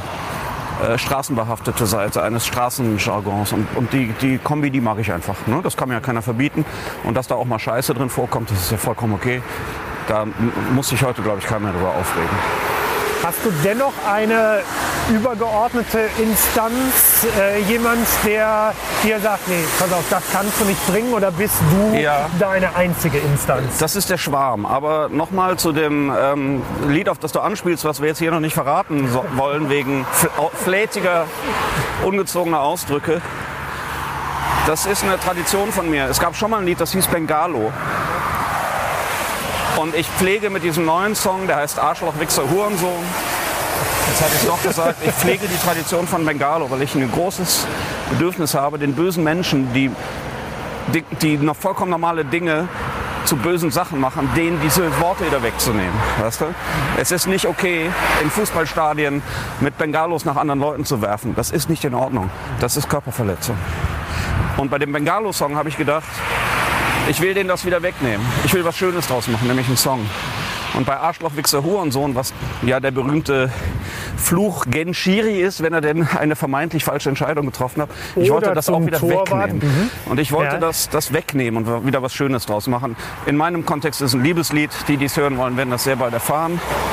Und so mache ich das. Ne? Ich habe ein großes Bedürfnis, schlechte Laune, Aggression und Gewalt aus dieser mitzuarbeiten, das aus dieser Gesellschaft immer weiter rauszudrängen im Rahmen meiner Möglichkeiten. War auf jeden Fall gestern ganz süß, nachdem ich das Album dann schon zweimal gehört hatte, machte ich es dann äh, abends dann auch noch mal zum Abendessen an äh, und ich saß auch mit meinen beiden Jungs, 11 und 14 Jahre und der Kleine, was hat der gerade gesungen? klar. Für die Eltern wird es hart, ne? Dürfen die Kinder das dann mitsingen und so. Für die Konzerte wird es, glaube ich, ein Fest. Das, da kann man Die- jetzt schon also von das ausgehen. ist natürlich wirklich also geradezu prädestiniert auch als Mitgrölhymne, weil es ja dann auch noch den Schalala-Effekt halt hinterher hat. Also, aber das heißt dann, wenn du sowas komponierst, dann ist dir schon vor deinem inneren Auge klar, da singen 1000, 5000, 10.000 Menschen mit. Naja, wir waren ja gerade da, dass ich viele Bilder mitgenommen habe aus den wirklich jetzt vielen Konzerten, wo ich gesagt habe, das macht Spaß mit den Leuten Dinge abzufeiern. Ich wollte aber nie abbiegen in eine Richtung wie, hey, hey, hey, könnt ihr mich hören? Seht, ja, ich will eure Hände sehen. Geht's euch gut da draußen? Da, da will ich nie, da wollte ich nie hin, da will ich auch nach wie vor nicht hin. Also überlege ich mir, was kann ich denn mit den Leuten zusammen abfeiern? Und wenn jetzt, wie zu erwarten, die Crowd demnächst jedes Mal in dieses zarte Liebeslied voller Inbrunst, Arschloch, Wichser, Hurensohn schreit, da freue ich mich aber drauf. Ne? Und das ist das. Ich will bei meinen nerdigen, melancholischen Sachen bleiben, aber ich will trotzdem mir selber ein Boot unter den Arsch setzen, mit dem ich mit den Leuten ein schönes, lautes, äh, farbiges Konzert abfeiern kann. Und ich finde es schön, als ich gerade deine Augen sah, da ist wirklich direkt dieses Leuchten, also diese diebische Freude. Und ich, auch wenn du mir jetzt schon von deiner Kladde erzählt hast, wo du jetzt halt alles sammelst und auch von deiner Poesie halt schon gesprochen hast, dennoch ist es aber doch sicherlich auch Handwerk, dann die Dinge zusammen zu puzzeln. Wie gehst du da wirklich vor? Nach welchen Kriterien schreibst du deine Strophen, deine Refrains? Wann kickt es dich, dass du sagst, ja, das ist ein Fortuna Ehrenfeld-Song? Das rastet irgendwann einfach ein. Also, Ich schreibe sehr schnell und ich lasse erstmal nur passieren. Also man muss Sprache auch einfach passieren lassen. Ich finde viele, was vieles, gerade im Deutschen, was ich höre, doch sehr konzentriert. Man hat auch oft das Gefühl, da ist dann siebenmal mit dem Rechen noch durchgegangen. Das ist das immer wieder bei den Marktforschungsdaten, weißt du, dass da bloß keiner aneckt und sowas. Und ich lasse das einfach alles erstmal passieren. Ich kollagiere ja auch viel. Ne? Also es ist ja, auch das hat wieder nichts mit Genie zu tun, dass ich verschiedene Bilder und verschiedene Themen einfach in einem Song mal gleichzeitig passieren lasse. Ich finde das Spannende, wenn die Geschichte sich eigentlich erst im Kopf des Hörers zusammensetzt. Und das finde ich toll. Und deswegen muss ich ja nicht alles erklären. Deswegen, nochmal, es gibt keinen akademischen Ansatz, wo ich sage, aha, hier ist die Matrix, hier ist das Gerüst. Ich sehe es, ich sehe das Skelett. Ich sehe überhaupt nichts. Ich jongliere so lange mit den Sachen rum, bis ich denke, dass da ein Schuh draus wird. Und da du gerade den akademischen Ansatz ansprichst, jetzt darf ich dich ja auch bald als Professor ansprechen oder zumindest als Dozent, denn du Ja, jetzt äh, schummel ich mich schon wieder von der Seite rein in den nächsten Job. Wirklich äh, großartig, denn du bringst jetzt Studenten Komposition und Songwriting bei? Sobald Corona mich Ja. lässt. Komposition negativ, ne, weil dazu fehlt mir dann auch die Ausbildung. Aber ich bin wirklich gar nicht stolz. Ich bin hoch erfreut, dass die Kölner Musikhochschule mich berufen hat, jungen Studenten zumindest einen Gedankenansatz zu gehen, wie man eine Textentwicklung macht. Und da freue ich mich wahnsinnig drauf. Das hätte schon letztes Jahr stattfinden sollen. Und dann kam Corona, dann hieß es mal eine Zeit lang, man könnte das als Online-Seminar machen. Das habe ich dann abgelehnt, weil, weißt du, wenn man Leute schon kennt, dann geht das vielleicht. Aber jetzt in den neuen Pulk von Studis zu kommen und dann über einen Laptop denen irgendwas da in vorzuquatschen, das bringt nichts. Also das ist ausstehend, ich freue mich wahnsinnig und ich fühle mich äh, sehr, auf eine sehr angenehme Art und Weise ernst genommen mit meiner Kunst dadurch. Und ich sag dir warum. Ich habe so ein bisschen gefragt in diesen Gesprächen mit dem Dekan, sag mal, was, was wollt ihr von mir? Was ist, was ist die Leistung, die ihr von mir erwartet? Weil das sind Masterclasses, ne? das sind sehr punktuell äh, Das heißt, die stattfindende... können schon was, ja? Die können was, aber das findet halt auch punktuell statt. Ne? Und ich habe mir immer gefragt, wie geht man auf so eine Gruppe zu, dass, dass auch was bleibt. Und irgendwann habe ich herausgefunden, ich hoffe, ich sage da jetzt nichts Falsches, aber ich habe es nun mal so verstanden. Ich übersetze. Ich habe dann irgendwann in einem dieser Vorgespräche mal gesagt, ich komme dann aber im Schlafanzug. Und dann sagten die, ja, wir bitten darum. Und dann ist mir klar geworden, ich glaube, meine Funktion soll das sein, denen auch mal Mut zu machen, sich mal was zu trauen. Und da freue ich mich natürlich diebisch drauf. Das heißt, ich muss mich da gar nicht hinstellen und so tun, als wäre ich schlauer als andere und dass die mich mit Herr Professor anreden. Ich freue mich sehr drauf, denen die ein bisschen teilhaben zu lassen von diesem Let go, hang loose, lass den Text einfach passieren, ohne viel nachzudenken. Hast du denn da wirklich schon ein Konzept oder ist das, dass du wirklich hingehst und äh, spielst denen mal einen Song von dir vor und pflückst den dann auseinander? Wie wirst du da vorgehen? Wie wirst du denen äh, deine Kunst näher Ja, bringen? genauso halt nicht, ne? weil das hab ich, schau mal, ich habe in Köln Musikwissenschaft studiert, in sehr vollen Hörsälen. Ne? Das ist keine Situation, wo man jetzt wahnsinnig begeistert wird, sich mit Musik zu beschäftigen. Das ist ein Abarbeiten und ich habe schon eine Idee, äh, vor allem die mal kommen zu lassen. Ne? Die sollen aus dem Fuchsbau kommen. Ich muss nicht. Aber ich könnte, sagen wir mal, mit einer Möhre an der Angel draußen stehen und sagen, komm, trau dich. Und Das ist so ein bisschen die Idee dahinter. Das heißt, äh, was hast du wirklich aus deinem Studium rausgezogen, was dir heute hilft? When the going gets tough, the tough get going. Mir ist im Studium klar geworden, es wartet keiner auf dich. Mir ist im Studium klar geworden, es läuft, es rutscht in diesem einen Semester eine nächste Generation nach, die im Prinzip alle Ähnliches wollen. Und äh, aus einem recht behüteten bergischen Ärztehaushalt stand ich auf einmal in einer großen Menge von Menschen, die mir klar gemacht hat, äh, Schonzeit ist vorbei jetzt. Ja, das war eine gute Schule. Ne? Also da war nichts mehr mit, äh, alle achten darauf, dass du äh, rechtzeitig deine Hausaufgaben fertig hast. Ähm, sondern da hat man gelernt, wenn du nicht pünktlich zum Seminar bist, ist die Tür zu. Live bit. Da du gerade deine Kindheit und Jugend ansprichst, Ärztehaushalt, wie bist du aufgewachsen im Bergischen, also Nümbrecht, ja? Genau, ja, da, so wie man da aufwächst. Ne? Also behütet, sorgenfrei, mit sehr vielen Tieren. Und das war's. Ich habe äh, bei uns im Haushalt ist alles gefördert worden, was wovon man dachte, es bringt einen weiter. Das heißt, alles, was mit Sport, Bildung und musischen Dingen zu tun hatte, das durften wir. Und das war Das heißt klassisch erstmal Blockflöte, erstes Instrument. tatsächlich Klavier sofort mit, Oh mit äh, fünf. Ne? Okay. Und warst du da direkt ein Talent? Das darf ich doch. Also ich meine, was mache ich denn mit der Frage? Ja, Ja, natürlich, Genau, klar. ich stand nackt auf dem Flügel mit fünf Jahren und habe geschrien, ich bin ein Talent. Nein, aber hat es dir sofort Spaß gemacht? War es sofort etwas, äh, wo du gerne geübt hast Ja. oder musstest du Das auch auf ganz, äh, ganz einfacher, nachvollziehbarer Weg. Sehr früh Klavierunterricht und dann wirst du 14, Hochpubertät, Klavier weg, Schlagzeug her, E-Gitarre her, dann ab an die Uni. Natürlich erstmal, ich wollte damals nicht Musik selber studieren, das war, glaube ich, eine sehr gute Entscheidung. Und damals überwog dann die Liebe zum derben, damals psychedelischen, grungigen Rock'n'Roll. Ne? Und genauso wie der Zauber begonnen hatte, war er dann auch wieder vorbei, weil ich mochte dann diesen Tonberuf wirklich sehr. Ne? Ja. Und dann ereilte mich das Schicksal, wie es vielen Leuten geht, die erwachsener werden, die tiefer in den Job reinrutschen. Die Gitarre steht plötzlich in der Ecke, das Klavier verstaubt im Keller. Und dann war mal 20 Jahre irgendwie Ruhe.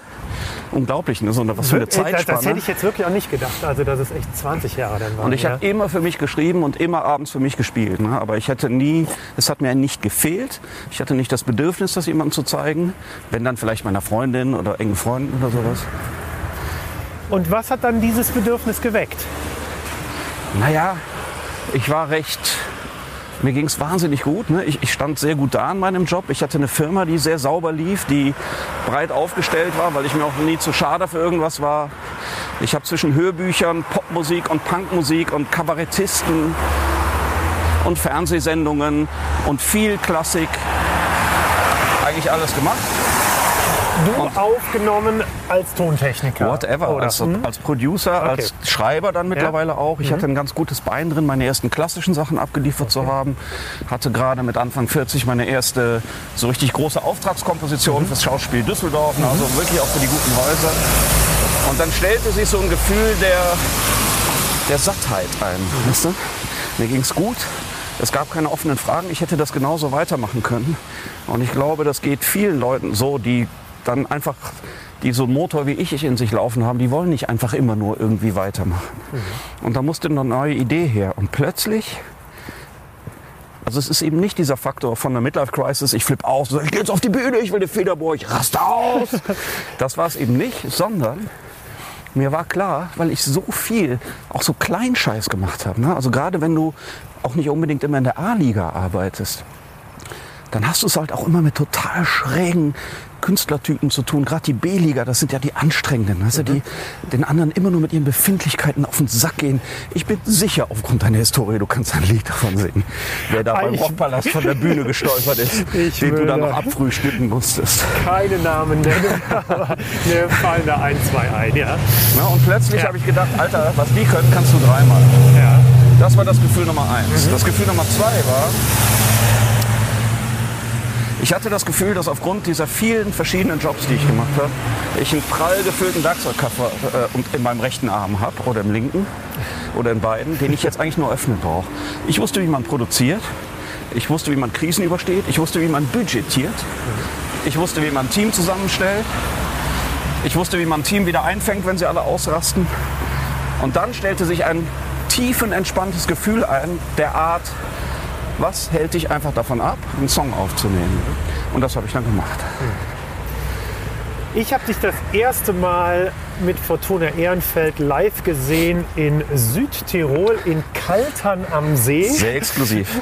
Das war, ähm, und ich muss wirklich sagen, ich las den Namen im, im Line-Up und hatte schon mal vorab, äh, seid ihr mir schon mal über den Weg gelaufen, aber ich hatte noch gar keine Vorstellung, was mich musikalisch wirklich erwartet. Und man müsste jetzt wirklich noch mal überlegen, Aber wann mal, das da war. standen doch nur neun Leute in diesem Bunker und Es du warst war- einer davon. Ich war einer davon. Mein Bruder stand neben mir und, äh, und ich muss gestehen, ich bin vor allem wirklich erst mal hingekommen, weil ich den Namen so Ja. großartig fand, Fortuna Ehrenfeld. Und äh, sind wir schon da? Nein, Nee, ne? gleich. Okay. Siehst du, in diesem Werkzeugkoffer war nämlich auch Ach so. um, äh, die Information, wie man Marketing macht mit einem guten Namen. Das Genau. lag auch in dem Werkzeugkoffer Ja. drin. Aber- Hashtag Schlafanzug. So, und das wollte ich nämlich jetzt gerade sagen, weil den hattest du da nicht. Den Entweder war es zu kalt, aber du hattest eine Nein, es, Fellmütze nein, an, es gab ihn noch nicht. oder? Eine Fell Na, ich hatte auf jeden Fall die Boa schon. Ich weiß, dass Ja. ich meinen damals sehr beliebten, das Ah, war damals meine. Schutzrüstung, so einen so einen- so einen jägergrünen ähm, Filzmantel hatte Genau, ich an. Nicht Filz, wie heißt der Samt? Ja, ja, genau. Also auf jeden Ja. Fall, du sah, warst schon mal eine Erscheinung. Und äh, was würdest du rückblickend sagen? Der wievielte Auftritt war das? Also war das schon... Sieben, acht, neun, zehn. Also ne, das waren bis dahin ja alles nur, wie wir Fachleute so sagen, Showcases. Ja. Also die Plattenfirma schickt dich irgendwo hin und sagt, spiel mal da. Da ist vielleicht noch der Horst vom SWR. Ja. Wenn der das gut findet, sind wir einen Schritt weiter. Ja. Ne? Also man kommt ja nie in so einen Tourmodus. Eine Fanbase gab es nicht, ich weiß. Äh, Insta-Name Pauliana. Es war damals schon, weil wir hatten vorher auf dem Van Klee Fest gespielt in Hamburg. Und es ist eine Frau aus Hamburg bis nach Südtirol für einen 20-minütigen Gig von uns gefahren. Das werde ich nie vergessen. Das werde ich ihr vor allem nicht vergessen. Wow. Die ist äh, immer gern gesehen auf unseren Konzerten. Und Ja. damals gab es nur eine Devise, auffallen. Ne? Ja. Es war klar, wir kriegen immer nur kleine Slots. Und diese Nacht war wirklich so legendär. Vor uns spielte Bilderbuch. Genau. In einem anderen Saal allerdings. Da war ja, ich draußen glaube ich sogar noch, oder? Nee, das war, nee, nee, das war, das war in diesem Und Bilderbuch waren damals schon hot, hot, hot. Und es war vollkommen klar, das ganze Festival hängt jetzt erstmal darum. Und es war auch vollkommen klar, solange die nicht fertig sind, brauchen wir nicht anfangen zu spielen. Weil der Veranstalter, tolle Leute, die Reichmann-Family Ja, genau, also die Haldern, sonst das Haldern Festival machen, ja. die haben das, na, auf Festivals, die gucken natürlich immer drauf, dass du pünktlich anfängst. Ja. Und es war, Bilderbuch hatte zu spät angefangen, gab tausend Zugaben. Ich glaube, es gab so eine Wetterverzögerung wegen Regens oder so. Irgendwas, Auf jeden ja. Fall, wir sollten, glaube ich, um halb zwölf spielen. Und um zwei Uhr standen wir immer noch in einem vollkommen leeren Kalterner Atomschutzbunker. Und es war niemand da außer der Thekenkraft. Und das haben dann und, ja auch die von meine Person. Nein, weil ich bin, glaube ich, sogar früher von dem Bilderbuchkonzert weg, weil ich dachte, ja gut, Bilderbuch kann ich ja immer sehen, aber äh, ich will jetzt auf jeden Fall hier noch Fortuna Ehrenfeld sehen. Von daher stand ich neben der Thekenkraft. Und es gibt Bruder. noch ein wunderschönes Foto, äh, das ist im ersten Liederbuch von uns. Ja.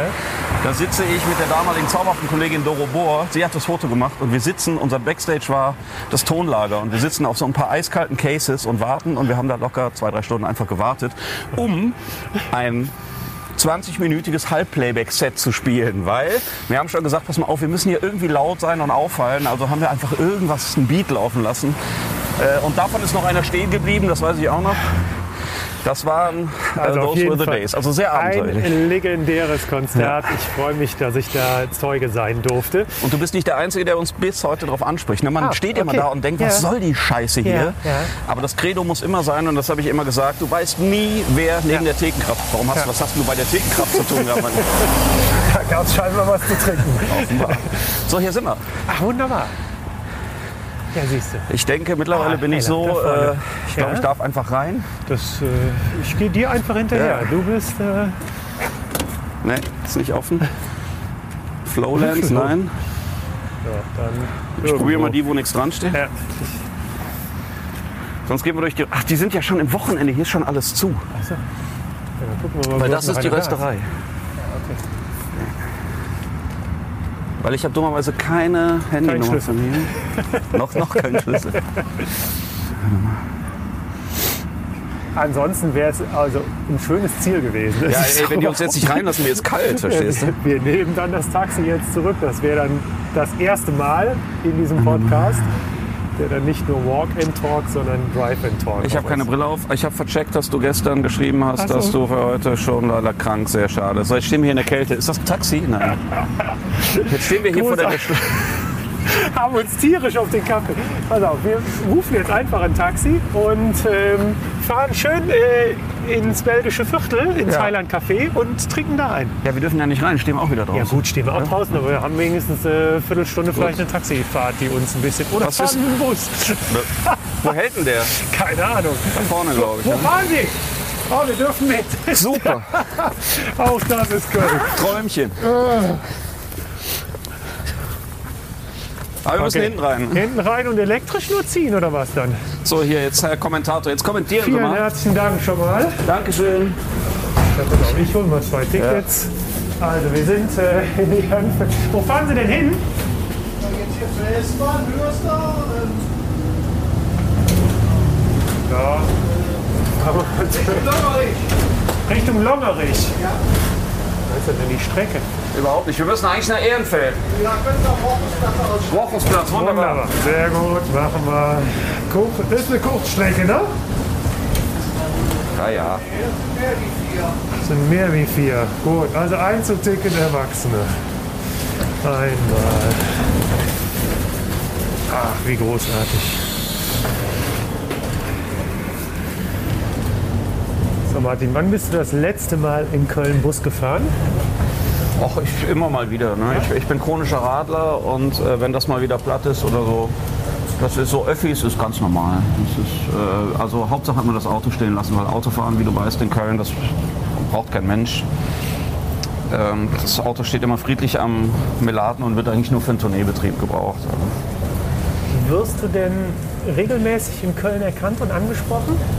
Ja, schon. Also in Ehrenfeld sehr oft. Aber ja, das, das häuft sich jetzt, aber das war auch klar und das ist auch.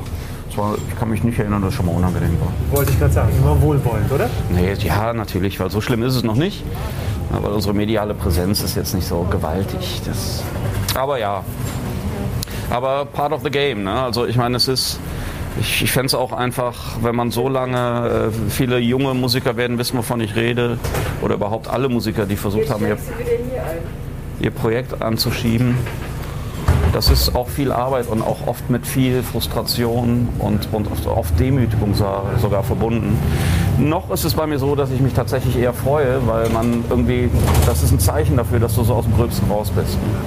Und aus dem Gröbsten raus heißt einfach zu sein, dass man es mal in Ruhe arbeiten kann. Ne? Weil ansonsten, bevor das so richtig läuft und bevor genug Leute zum Konzert kommen, besteht ja die meiste Arbeit aus Sachen, auf die du gar keinen Bock hast. Nämlich Akquise und dämliche Mails schreiben und sich die nächsten dummen Sprüche von irgendjemandem anhören, äh, der, der meint, er wüsste das besser oder versucht dir im schlimmsten Fall einen schlimmen Vertrag aus dem Kreuz zu ziehen und so. Das ist sehr frustrierend natürlich. Ne? Aber auch das weiß man. Beides gehört dazu. Und wenn mich jetzt Leute ansprechen, dann ist das eher ein Zeichen, dass man mal zumindest an einem Punkt angekommen ist, wo man in Ruhe seine, seinen Job machen kann. Und das ist toll. Es ist auch toll, nicht mehr zittern zu müssen, wenn du ein Konzert announced, egal wo, egal in welcher Größe, dass du drei Wochen vorher äh, was du immer noch denkst, scheiße, wir haben 17 Tickets verkauft, wenn wir Glück haben, werden es noch 80, dann sind wir auf dem Rülpsen raus. Ne? Und das ist schon schön, dass wir da jetzt so ein bisschen uns freigeschwommen Vielleicht nur ganz kurz auch äh, zum Verständnis. Wir tragen jetzt natürlich Maske, deshalb klingt es jetzt vielleicht noch ein bisschen dumpfer als vorher. Dafür ein, haben wir aber keinen Wind mehr. Ein historisches Dokument in es ein paar Jahren. Definitiv. Also dieser Podcast geht in die Geschichte ein. 100 Prozent. Jetzt kommen wir nämlich mal zur Philharmonie zu sprechen, denn das war ja wirklich für dich der Ritterschlag, dass ihr da sogar angefragt wurdet. Wie ist das entstanden?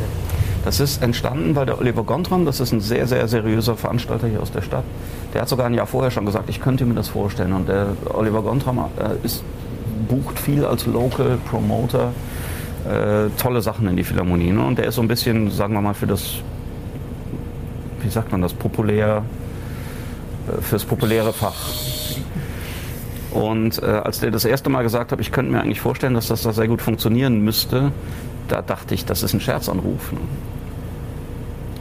Und ähm, dann hat es noch ein bisschen gedauert, weil es ist gar nicht einfach da einen Termin zu kriegen, aber es ist tatsächlich nicht so, dass wir uns da reingequengelt haben. Ne? Ich habe schon relativ früh mal zu bedenken gegeben, ey, das wär's. Aber äh, es war eigentlich gar nicht meine Idee. Und dass man überhaupt, ne, das ist ja, wir haben uns da nicht reingekauft, sondern auch die, Verantwortlichen im Haus haben mir sehr schnell und angenehm zu verstehen gegeben, dass sie sich sogar freuen würde, wenn das stattfinden würde. Mit warmen Worten, die ich hier wirklich zu bescheiden bin, zu wiederholen. Und das war natürlich schon toll, dass man so ernst genommen wird, äh, das auch so einem Publikum zutrauen zu dürfen. Ne? Weil natürlich hat die Philharmonie ihren eigenen Verteiler. Äh,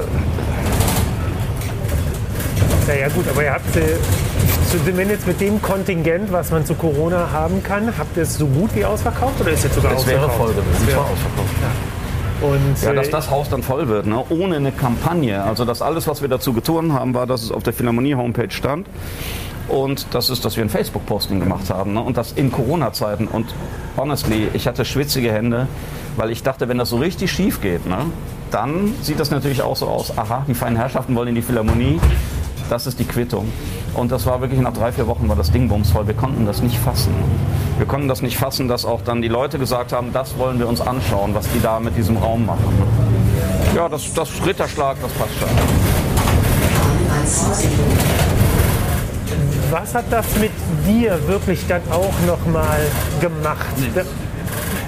Ging so an dir vorbei. Hast ein Bier getrunken an den Rotwein, deinen eigenen? Ich, naja, ich meine, das war in der Zeit, wo wir auch ganz viel absagen mussten immer. Ne? Und wir haben immer die Politik gefahren, äh, es wird sich nicht zu viel gefreut und es wird sich aber auch nicht zu viel geärgert. Und ich sag mal so, das kam mir nicht aus heiterem Himmel. Ne? Also ich fand diese Kurve, diese, diese charmante, nicht steile, sondern gesund ansteigende Kurve des wachsenden Erfolges, das kam mir nicht von ungefähr. Ne? Und wir haben einfach da auch verdammt viel für gearbeitet. Und es war ja nicht so Kneipe, Kneipe, Kneipe, Kneipe, Philharmonie, sondern es war Kneipe, Kneipe, Odonien, A-Theater, äh, Gloria, Schiff, Philharmonie. Also das hatte ja auch eine Chronologie, die man dann einfach sehr bescheiden, sehr demütig, aber auch professionell zur Kenntnis genommen hat. Und genauso war es, als das Konzert dann verschoben wurde. Als die Nachricht kam, das Konzert ist bestätigt, habe ich mir verbeten und habe ins Team die, die, die Stallorder ausgegeben, dass sie jetzt nicht die Korken knallen. Weil ich habe gesagt, wenn jetzt die Korken knallen, dann fallen wir in ein großes Loch, wenn man uns das wieder unterm Arsch wegzieht. Ne? Eine Zeit lang sah das ja sehr gut aus, dass es stattfinden kann. Und auch das wurde dann ein Corona-Opfer. Und auch da habe ich gesagt, wir haben nicht das Recht, uns darüber zu ärgern weil wir haben hier andere Probleme zu lösen. Hier sterben Leute. Du? Hier sterben sehr viele Leute gerade und hier werden sehr viele Leute krank. Äh, und da stelle ich mich nicht auf die Straße und sage, das ist aber, das ist, finde ich aber doof jetzt. Wie gesagt, das ist eine Zeit hier, wo wir als Sozialgemeinschaft uns beweisen können. Und da muss jeder mit seinen eigenen Bedürfnissen zurücktreten. Und das kann ich nicht oft, also das meine ich genauso, wie ich sage. Und da ist mir die Philharmonie scheißegal. Nicht die Philharmonie, aber unser Konzert ist mir scheißegal. Wir müssen erstmal durch, durch diesen Scheiß hier durch.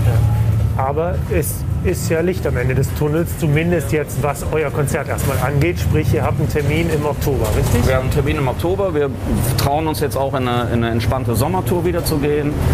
Äh, und wir sind erstaunt, wie geduldig die Leute das mitmachen, ne? die fünfte Verschiebung hinzunehmen.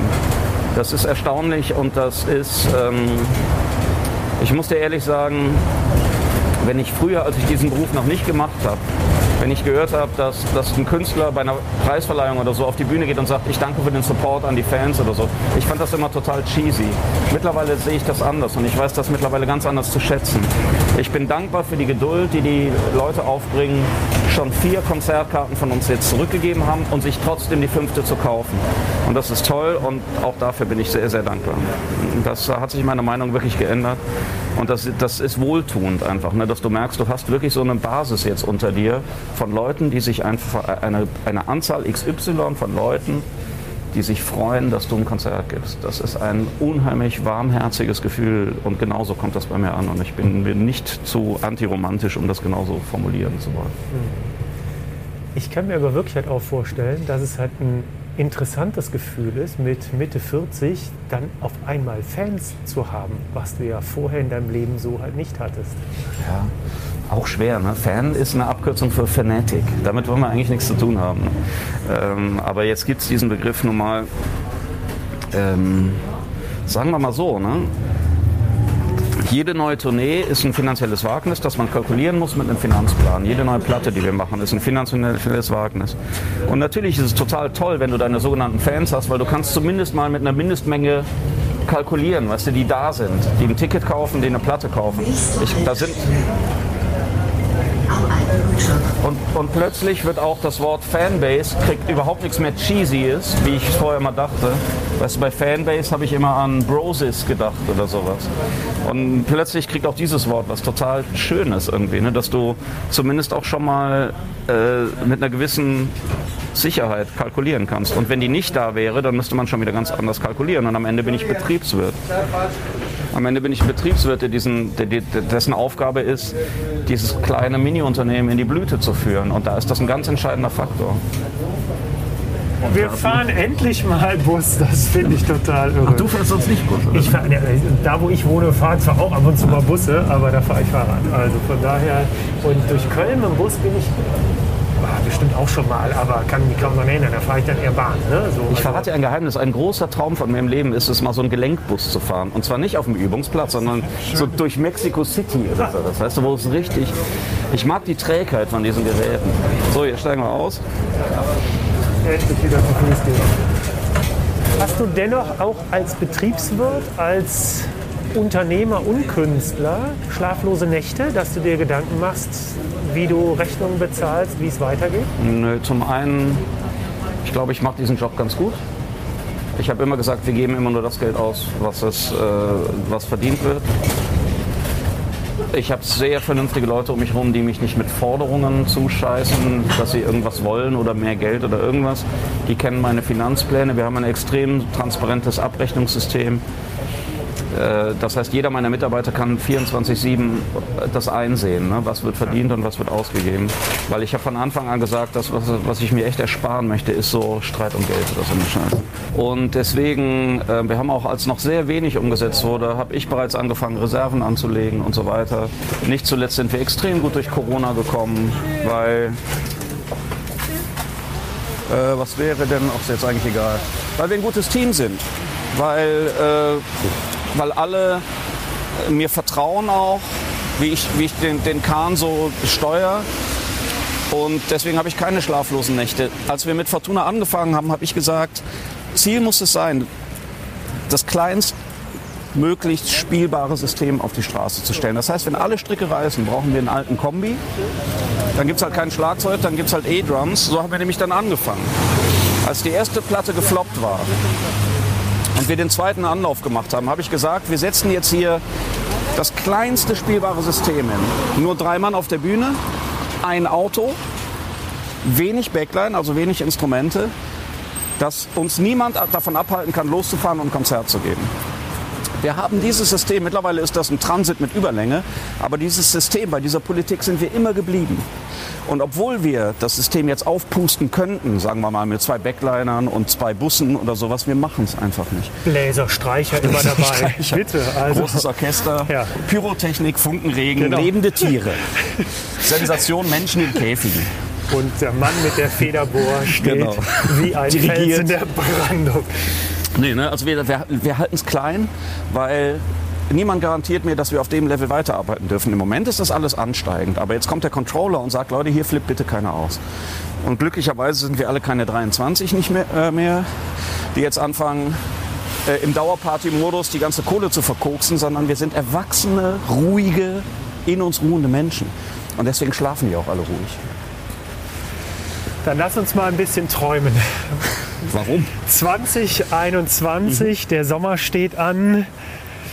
Was würdest du dir wünschen für diesen Sommer und wie realistisch ist das, wovon du träumst? Genau, das hat mit Träumen eben gar nichts zu tun. ne? Wir haben letztes Jahr sehr kreativ dieses Corona-Jahr rumgebracht. Wir waren, also korrigiere mich bitte, ich weiß es halt nicht, vielleicht gibt es andere Bands noch, aber wir haben, glaube ich, als einzige Band eine blickdichte Tour gespielt, weil wir unter größten Sicherheitsvorkehrungen, was Corona betrifft, alles zusammengeworfen haben, was gegen Kopfhörerkonzerte, Abstandskonzerte, im Freibad, auf Distanz, was weiß denn ich. Wir hatten einen großartigen Sommer und wir kamen mit relevanten Einnahmen nach Hause. Und genauso machen wir das jetzt auch. Ne? Stand heute, also Anfang März, wissen wir noch gar nicht, ob wir überhaupt was dürfen. Wir sind aber auf alles vorbereitet und werden das genauso gut wieder hinkriegen. Es sei denn, wir landen dieses Jahr komplett im Lockdown, was einfach nicht passieren darf. Deswegen, es geht nicht um Träumen. Ich glaube, wir werden auch dieses Jahr spannende Sachen erleben. Ähm, der Höhepunkt wird mit Sicherheit die Philharmonie. Also wenn das jetzt auch wieder verschoben wird, dann verstehe ich auch die Welt nicht mehr. Aber dann auch das werden wir dann wieder Ja, gelassen. die Mutationen sind es ja leider. guck mal hier, jetzt verstehe mal. Sehr schön. Hallo. So, hallo. Fantastisch. Ja, du bist der, du bist der Journalist. Das beschreibt das mal. Das ist wirklich pittoresk toll. Nein, ich finde es großartig. Also das ist für mich halt so, weißt du, du fährst halt sonst nach New York oder sonst irgendwo hin. Ich hätte gerne Americano äh, mit dem, was gerade in der Maschine ist. Und ich hätte gern Cappuccino, bitte. Ich habe die Maske ist- nicht nee, auf. Du ja alles, du bist bitte wollte- mein Gast. ich? Nein, auf gar keinen Fall. Also das äh, übernehme ich sehr gerne, weil ich mich wirklich sehr freue, Martin, dass wir wirklich, und das ist das Schöne an diesem Podcast, dass ich hier einfach Menschen treffe, die ich schätze, sonst würde ich Vielen sie Dank. nicht fragen. Aber dann einfach mal mit ihnen Zeit zu verbringen und sich wirklich zu unterhalten, weil jetzt so hätten wir uns hier jetzt bei äh, Chamon Kaffee sind wir jetzt, um mal kurz die äh, Alternative zu Highland Kaffee auch nochmal zu setzen. Absolut. Ähm, hier jetzt wirklich auch noch einen Kaffee zu trinken und dass wir wirklich in Ruhe halt sprechen können. Und wir hatten uns halt zuletzt halt getroffen, das war im April zu Beginn halt des ersten Lockdowns oben auf diesem wunderschönen Schloss, wo du da äh, für den Rockpalast unsere erste Corona-Session gespielt hast. Und auch da muss ich wieder eine Lanze für dich brechen. Eigentlich war ein anderer Künstler an dem Tag für die Location äh, gebucht und zwei Tage vorher war es einfach äh, so, dass er nicht kommen konnte. Und du hast dein kleines System hochgefahren und warst zwei Tage später da, nicht auf der Bühne, sondern in diesem Schloss und hast für uns gespielt. Das war großartig. Siehst du, umso schöner, dass sich das dann auch bewahrheitet, was ich erzähle. Weil ähm, genau so muss es sein. Wir sind auf alles vorbereitet. Wir kennen die Widrigkeiten dieses Geschäftes und im Moment geht es uns gut, aber wer garantiert mir denn, wie lange das so bleibt? Wer weiß denn, was weiß ich denn, was als nächstes passiert? Jetzt ist Corona und die Leute warten, dass es aufhört. Was, was, stell dir mal vor, der Bush hätte noch mehr rumgezündelt und wir wären auf einmal irgendwie in einer kriegerischen Auseinandersetzung mit China gewesen. Also ich meine, Du a jetzt aber Trump. die. Ja, Trump. Was, was habe ich denn gesagt? Bush hast du gesagt. Okay. Ich habe kurz noch mal gedacht, so, oh ja, Golfkrieg. Das war ein bisschen her, aber trotzdem. Das, ja. da, da siehst du Ja, mal, ja. Wie, wie vehement mein Gedächtnis diesen Trump einfach ausradieren Ignoriert. wollte. Ja, es ist Naja, ne, aber wie gesagt, es ist, äh, ich betrachte das als, wie gesagt, unsere Arbeit geht dahin, so kann ich es formulieren, unsere Arbeit geht dahin, dieses System jetzt zu stabilisieren, aber nicht zu verheizen.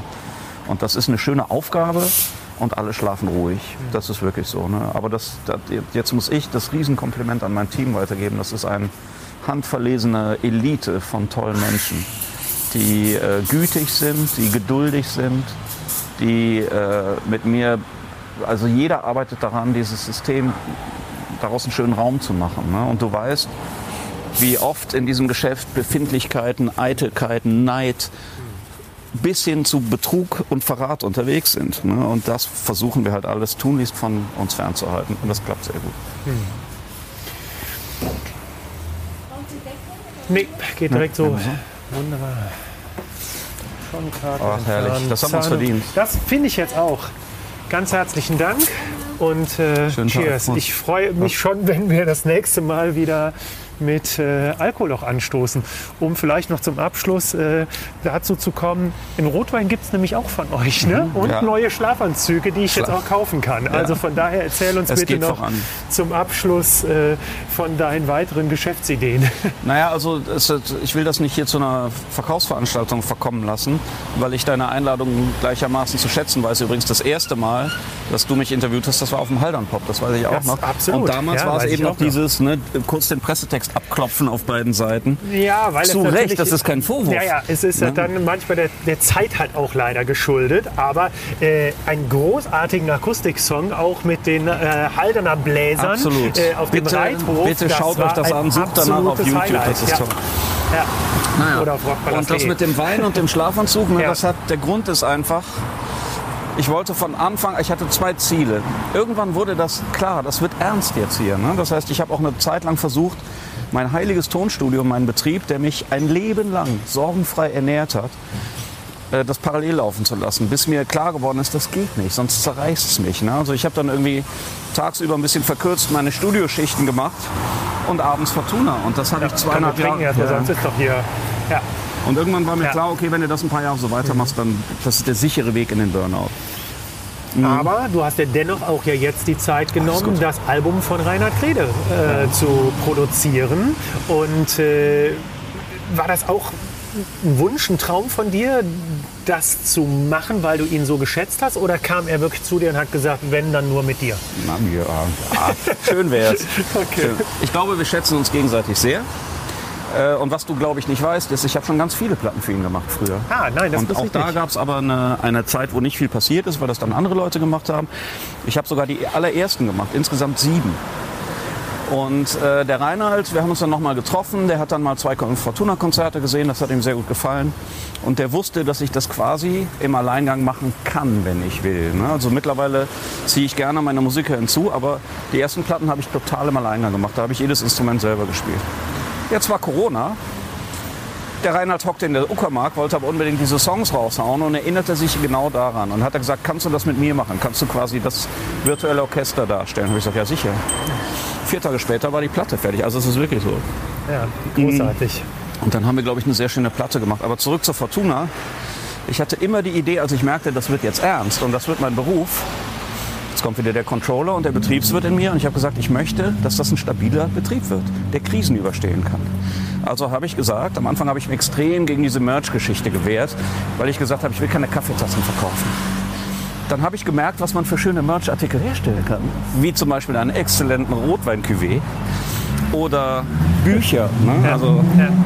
Wir Musiker müssen uns ja heute überlegen, wie können wir den Niedergang der physischen Tonträger, wie können wir dem entgegensteuern? Vollkommen klar, die Antwort liegt auf der Hand, indem wir schöne Produkte herstellen, auf die alle Bock haben. Das sind für mich Bücher, Rotwein, Schlafanzüge. und Schlafanzüge. und ich habe gesagt, ich möchte einen Musterbetrieb. der zum Beispiel auch Erträge generieren kann, sehen wir es mal betriebswirtschaftlich, wenn wir nicht spielen. Ne? Wir brauchen auch mal eine Pause. Und dann haben wir das so kultiviert. Das hat alles sehr gut funktioniert. Die Schlafanzuggeschichte ist nochmal eine ganz andere. Wenn es dich interessiert, erzähle ich dir auch noch. Aber plötzlich Ich standen habe wir nur mit was einem... von antifaschistisch gelesen. Ist auch so. Muss ich unbedingt erzählen. Mach ich Ja, mal. antifaschistische Schlafanzug. Das Das, ist ein wollen wir auch hören.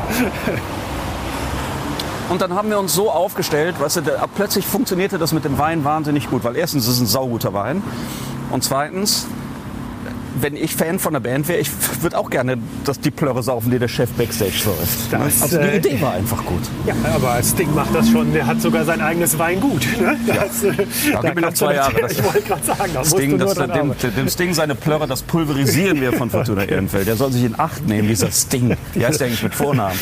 Welche Band hat er noch mal mitgegründet? Ja. Ja, genau. Und dann hat das alles sehr gut funktioniert und dann kam Corona. Weißt du? Und dann habe ich gesagt, super, dann kurbeln wir jetzt erstmal den Merch an. Und wir haben gesagt, okay, die Leute sitzen im Sommer im Lockdown, machen wir einen schönen Rosé. Und dann ganz klar mit der Ansage, hier Leute, ballert euch ein, was soll man denn sonst machen? Und so konnten wir dann auch während Corona wirklich, was ich konnte dann einfach Geld auch an meine Musiker auszahlen, ohne dass die mich danach gefragt haben. Das sorgt wieder für gute Laune und so baut man einfach ein schönes, menschliches, Ja. menschelndes System. Da bin ich ein bisschen stolz drauf. So, der Schlafanzug. Der antifaschistische Schlafanzug.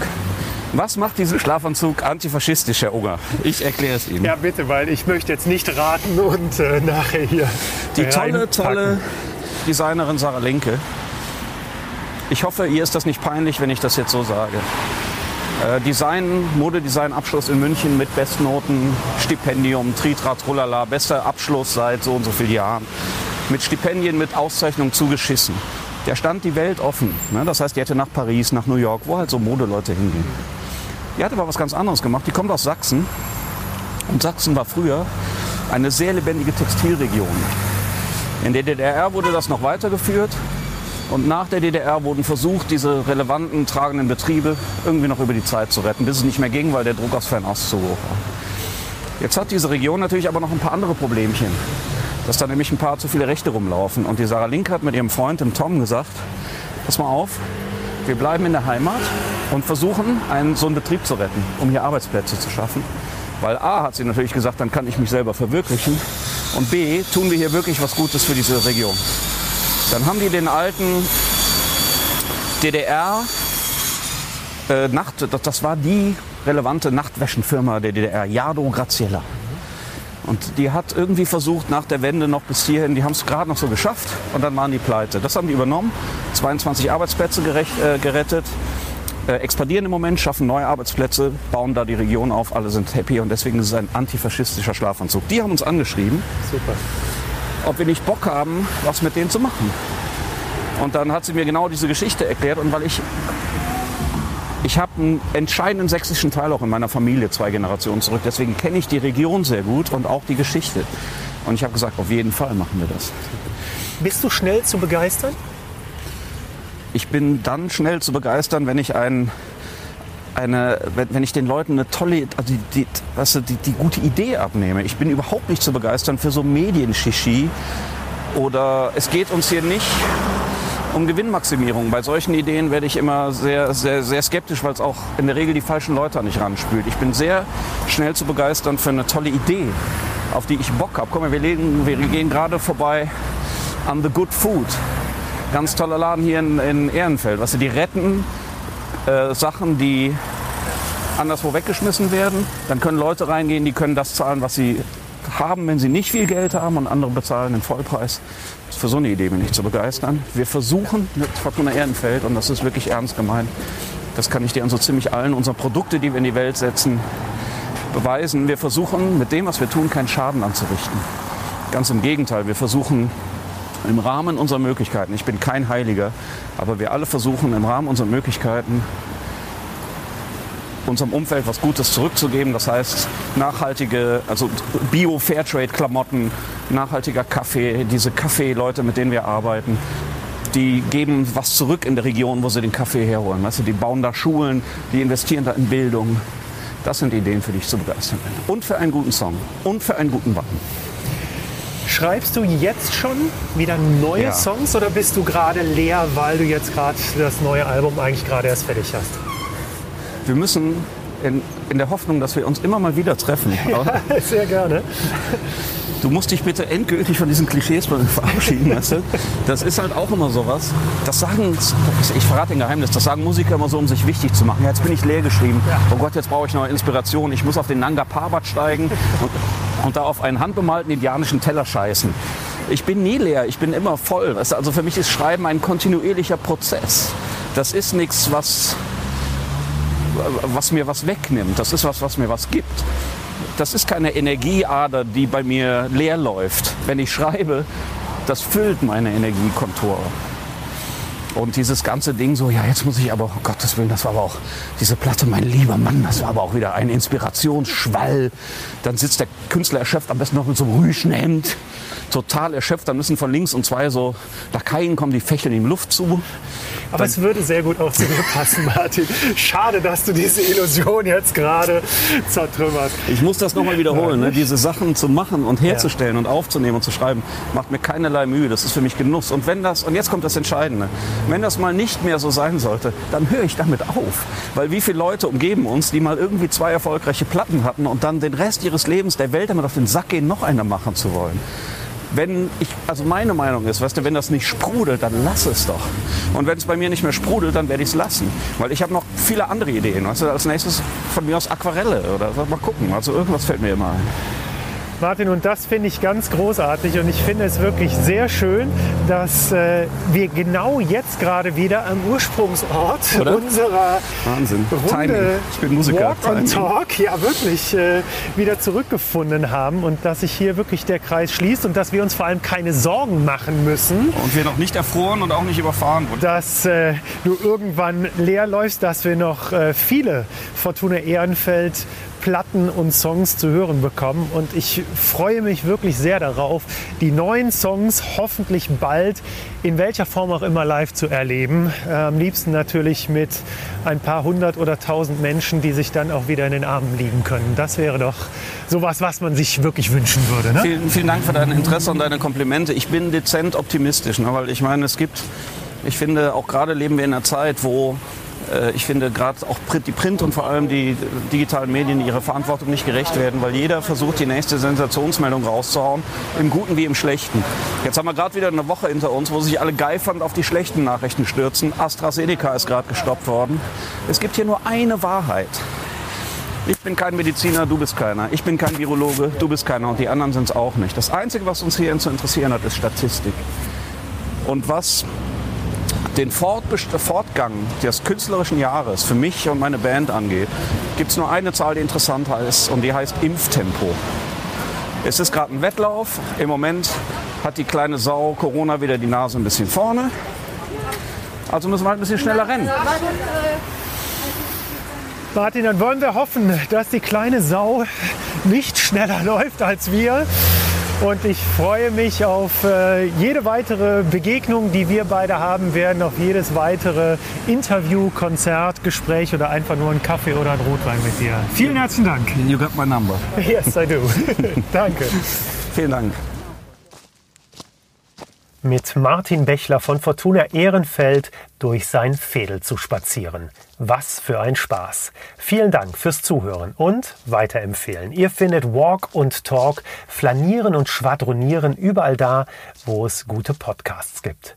Das neue Album, die Rückkehr zur Normalität von Fortuna Ehrenfeld, ist ab dem 28. Mai zu erwerben und steht dann auch als Stream bereit. Ich packe in die Show Notes einige Links zu den Streaming-Anbietern, dass ihr direkt bei Fortuna Ehrenfeld landet. Und außerdem gibt es auch einen Link zum Webshop von Fortuna Ehrenfeld, falls ihr euch den Schlafanzug, den Wein, den Kaffee, die Bücher oder vielleicht auch das Sommelier-Messer kaufen wollt. Außerdem findet ihr da auch den Link zu Tentacle Sync, die mich hier mit der Technik unterstützen. Vielen Dank dafür. Die Track-E Aufnahmegeräte erleichtern mir die Arbeit und sind ideal für Podcaster, YouTuber, Filmemacher und alle, die gerne einen guten Timecode synchronisierten Ton brauchen. Mir hat es ganz viel Freude bereitet, Zeit mit Martin zu verbringen, ihm zuzuhören, auch mit ihm Bus zu fahren. Das war wirklich eine Premiere hier bei Walk und Talk.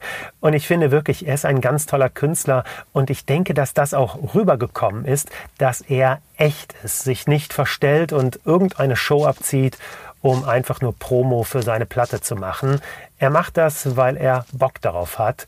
Und mir macht es riesig Spaß, seine Musik oder halt auch das, was er sagt, zu hören. Und hoffentlich erleben wir ihn auch bald wieder live mit seiner Band. Mein Name ist Manuel Unger. Mich findet ihr bei Instagram und Facebook.